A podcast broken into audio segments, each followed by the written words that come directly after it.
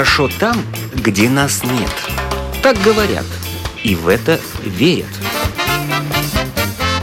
Мифы и рифы заграничной жизни в программе «Как вам там?». Добрый день! В эфире автор программы Галина Грейдена. Бывшая рижанка Клавдия уже 10 лет живет в Англии, в небольшом городке около Лондона. Уехала туда вместе с мужем-британцем, который работал в Риге. Муж Клавдии на самом деле выходит с острова Тринидад, бывшей британской колонии. Познакомилась я с Клавдией в нашем музее природы на одной из выставок, куда она пришла со своей черноглазой четырехлетней дочкой – Я сейчас учусь на социального работника и как бы заканчиваю второй год. Там два года надо учиться. А здесь какая была специальность? Здесь я не училась, только школу здесь заканчивала. А почему так поздно начали уже учиться в Англии? Ну, это мое второе образование. А первое? Юридическое. Там закончили? Там, да. А с языком сразу было все хорошо? Да, я здесь его учила, и поэтому я туда поехала, я уже разговаривала на английском свободно. Ну, сейчас работаете, нет? Сейчас нет, я учусь с понедельника по пятницу. Ага. А ребенку 4 года, насколько я знаю, да? 4, да. Как зовут? Рейн. Рейн. И кто с девочкой сидит? Она в садик ходит и в этом сентябре школу начнет. Там же школа рано начинается, с четырех лет. А что значит английский садик? Вот расскажите мне, чем он от наших садиков отличается? Там как бы на развитие очень много уделяется, но в то же время это все делается через игру, чтобы им было интересно и не скучно. Но мне говорили, что там детские сады где-то до трех часов дня. То есть Разные они... бывают. Разные? Если он находится при школе, как у нее, то есть на территории школы, куда она потом идет уже, то там до трех. Там часы работы, как и сама школа, и каникулы такие же. А есть садики, которые работают с 7.30 до 6.30. То есть такой длинный день. Если вы работаете, вам это, конечно, удобнее. Садики дорогие, надо платить? Там с двух лет 15 часов бесплатно. И еще, если у вас маленькая зарплата, то вам помогает государство пособие именно оплату садика. То есть, по-моему, я так точно не знаю, но может быть 70% от стоимости садика вам дает в виде пособия, а остальное вы сами добавляете. Mm-hmm. Ну и плюс 15 часов бесплатных с двух лет каждому ребенку полагается. Ну, у вас она ходит до трех часов, да? Да, она первые два года ходила там до 6.30, потому что на то время работала, а потом, поскольку ей уже надо было скоро в школу, она подросла, ей надо было уже такой садик, где постарше. Я ее дала вот при школе, куда я хотела, чтобы она попала уже в школу. Там она последний год перед школой туда ходила. А потом после трех часов кто с ней? Там есть продленка клуб. Да. Есть э, родители, которые нянь нанимают, забирают. Как у вас? Я буду наполовину, то есть иногда забирать, поскольку я студент, у меня сейчас более такой свободный график, я могу некоторые дни забирать, а некоторые ее няня забирать будет там два дня в неделю где-то. Они вообще дорогие? Разные, то есть очень цены отличаются. В Лондоне все намного дороже. Там вот в пригородах таких, где мы живем, там где-то в два раза все дешевле. То есть я не скажу, что очень дорого. Смотря сколько часов и какая зарплата.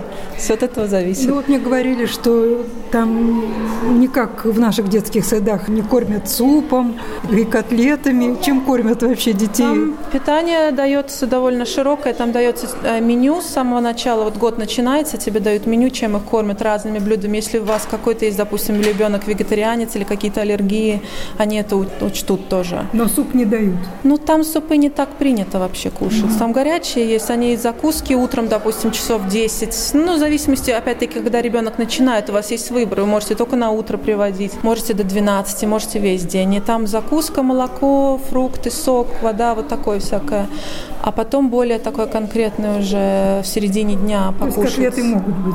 Могут быть, да. Могут быть. Да, но они там, по-моему, не спят, да? Нет у них Спят, есть, да, конечно. Если маленькие детки, то они спят. На кроватях? Опять-таки от садика зависит. У нас все убиралось, они раскладывали кроватки, такие как матрасы, и ложились. Им там сказки почитают, спокойная музыка, и они спали. Тот садик, где она сейчас ходит, там дети все уже постарше, которые не спят. Она как бы закончила этот садик. Она, как я говорила, с сентября в школу пойдет уже.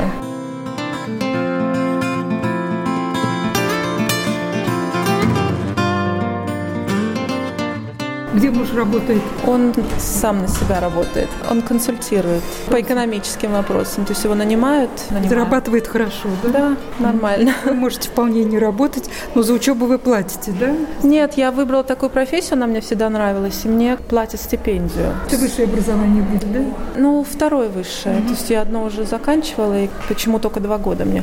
А кем вы будете работать после окончания? Где вы думаете работать? Или легко ли будет вам найти работу? Да, там они очень требуются, социальные работники, работники, да. То есть... А юридическое образование тут будет при чем? Ну, поскольку, когда я училась на юриста, я не планировала детей, поэтому, когда в конце юридического института я узнала, что у меня будет дочь, поэтому я как бы решила выбрать профессию, которая более дружелюбна для семьи. То есть юристы очень долгие часы работают, и поэтому трудно совмещать с семьей. Поэтому я решила выбрать что-то, где можно и часы такие гибкие выбирать, и некоторые социальные работники вообще работают только когда школьное время идет, а на каникулы они могут брать время. То есть там более так выбор часов и ну, более с семьей совместить можно. На работу не будет трудно устроиться? Ну, сказать всегда трудно загадывать за год, мне еще год учиться, но в принципе социальные работники там очень нужны. Есть такие, которые координируют уход за, допустим, людьми, которые не могут за собой ухаживать, то есть вы как координатор, который им услуги нужны, вы этим полностью занимаетесь. Можно с неблагополучными семьями работать, допустим, поступило какое-то заявление, что, может быть, за ребенком плохой уход из школы или из садика, и вы работаете с этой семьей, чтобы впоследствии этого ребенка не забрали через суд. А, кстати, действительно Действительно ли есть такая опасность, что ни за что, ни про что могут отнять ребенка ювенальные службы Англии? Насколько я знаю, я с этим столкнулась, можно сказать, напрямую, то как я изучаю этот предмет, то нет. Очень сложно забрать ребенка. Надо пройти многие этапы, очень строгие законы, по каким вы можете вмешаться в семью и забрать ребенка. И только суд может принять такое решение. Вот в прессе я читала, что, допустим, приходит ребенок в школу. Учитель видит, что ну, где-то синяк у ребенка. Вызывается ювенальные службы, и ребенка тут же из школы забирают, как говорится, под белые ручки. Нет, я такого не слышала. Пресса очень часто искажает в любой стране информацию. То есть такого не бывает. Могут вызвать родителей, начать какие-то расспросы, там, если что-то подозрительно, они могут пригласить себя как бы домой к родителям, чтобы увидеть, какая дома обстановка, если какая-то история, может быть, в больнице где-то какие-то записи, что много раз ребенок подозрительно падал или ударялся, или травмы, или переломы постоянные, которые идут. И тогда, конечно, будут серьезно разбираться. Может быть, в полиции какие-то заявления были, но так, чтобы из-за одного синяка забрали, как вы говорите, такого не может быть. Но там очень такие, насколько я знаю, строгие правила. Вот ребенок до 12 лет не может один находиться на улице, да? Нет, я такого тоже не слышала. То есть, может быть, дома оставлять одного, там, не рекомендуется. Как бы. Но на улице дети играют. Это просто, мне кажется, времена такие наступили, что родители сами не хотят, чтобы дети играли на улице из-за опасностей разных. Больше дома играют компьютерные игры, да приходят родители договариваются, дети друг с другом начинают играть дома. В принципе, начинают оставлять уже подростками начиная с 12 лет, вот так вот, mm-hmm. как я по опыту вижу. Здесь у меня есть знакомые, есть у кого дети, есть такие постарше.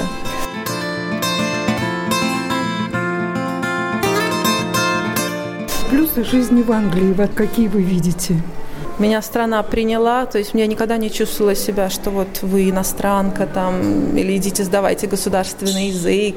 То есть я всегда чувствовала себя как дома, и люди ко мне всегда хорошо относились по моему личному опыту. Конечно, может быть, разные опыты есть. Много возможностей. То есть если вы хотите чем-то заниматься, улучшать свое положение, то вы всегда есть чем воспользоваться. Те же пособия, студенческие пособия. То есть много выбора работы есть. Ты чувствуешь, что у тебя есть будущее, только надо этим, может быть, заняться и знать, где искать эти возможности. возможности, да. То есть язык, конечно, ты сам чувствуешь, что он нужен, но при том, что даже если ты не говоришь на языке, ты приходишь к врачу, тебе будет бесплатный переводчик во всех этих учреждениях. Я хотела, чтобы моя дочь говорила по-русски, и даже не в Лондоне есть школа для русскоговорящих детей, которые россиянка организовала. Есть группа русскоговорящих этого района, там они тоже собираются. Там же русскоязычных очень много живет. Много общаются, свои какие-то мероприятия организовывают, даже концерты какие какие-то есть. Вы снимаете или у вас свое жилье? Мы сейчас снимаем, да. Что снимаете? Дом. И у нас сейчас отдельный дом, он стоит отдельно. Раньше мы снимали дома, они как бы, как назвать, рядные, может быть. То есть у вас два этажа, коттеджи эти да. стоят как бы в ряд. Но разные дома тоже есть, которые только два дома вместе.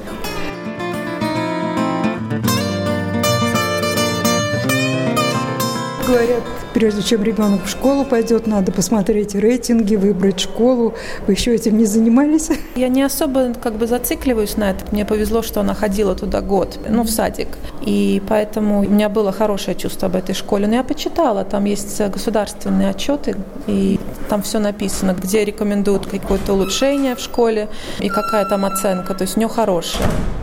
Есть отлично, хорошо и нужно улучшение. То есть там, она, ваша, там хорошая, да. Школа разряд хорошая. Да. По-моему, таких больше всего школ, да, в разряде хороших. Да, ну конечно, потому что отлично очень сложно получить. Ну они mm-hmm. есть, но там трудно попасть. То есть они смотрят поблизости, как вы ну, живете. Да. Школы, То да? есть если вы хотите просто попасть где-то в другом месте, ну, вы да. живете, надо в очередь становиться, uh-huh. и тогда можете со временем попасть. Поэтому некоторые даже стратегически выбирают, где жить родители, которые которые очень амбициозные. Да. А вот вы в Латвию часто приезжаете? Стараюсь раз в год где-то. Как выглядит Латвия, глядя из Англии, скажем? Цены очень дорогие. Я не знаю, как мне рассказывают зарплаты тут и как люди выживают, я не знаю, честно говоря. Цены сравнимые с английскими, можно сказать, такие же, да? Можно сказать, такие же, да, только недвижимость дешевле, а вот так вот продукты и все такое, я не знаю, очень дорого. И одежда то же самое, даже есть да. дешевле, наверное. Да, можно даже дешевле одеться, если честно. Есть такие магазины в Англии, которые дешевые, но модные. А муж ваш родился в Англии, да? Он ребенком приехал туда. Британский паспорт. Остров относился к Англии тогда, поэтому он при рождении был уже британцем, можно сказать. А это какой остров? Что здесь? Тринидад и Тобаго. Десять лет вы почти прожили уже, да, с мужем? Да. Другая ментальность, другая национальность. Есть какие-то разногласия, может, были поначалу? Нет, никогда не было. Мы с других концов света, но мы сразу сошлись характерами и всем. Не ссоритесь? Ну, все ссорятся когда-нибудь. Не может быть такого, что вообще не было разногласий. Но не из-за менталитетов. Может быть, то, что точки зрения мужская и женская единственное иногда бывает. Он старше меня на 20 лет.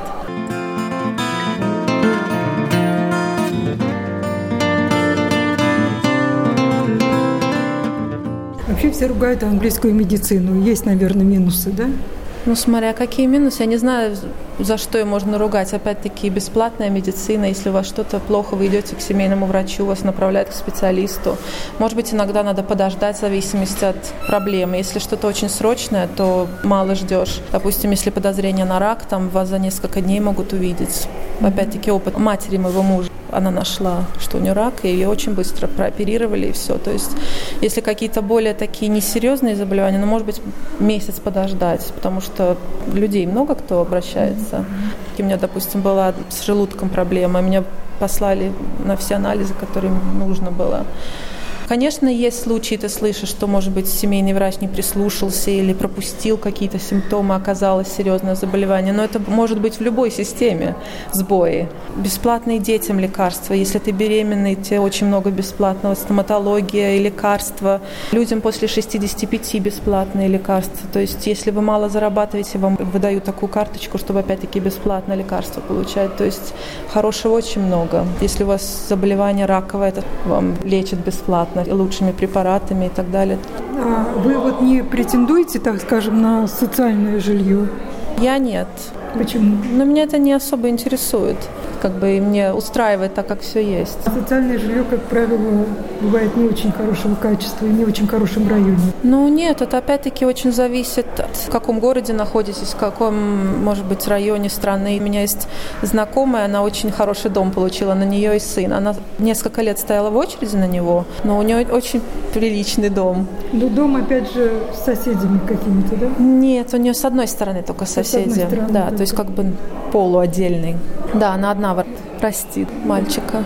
Но поскольку она одна, она не может много работать, из-за этого у нее маленький доход, поэтому у нее социальное жилье как бы полагается. Ну, то есть вы там уже прижились, вам нравится, сюда не вернетесь? Скорее всего, нет. Или есть какие-то условия, при которых вы вернулись? Нет, я не смогла бы, наверное, уже вернуться. Я не знала бы, с чего вообще начать даже. Я не представляю уже себя здесь. Вы слушали рассказ о жизни в Англии бывшей рижанки Клавдии.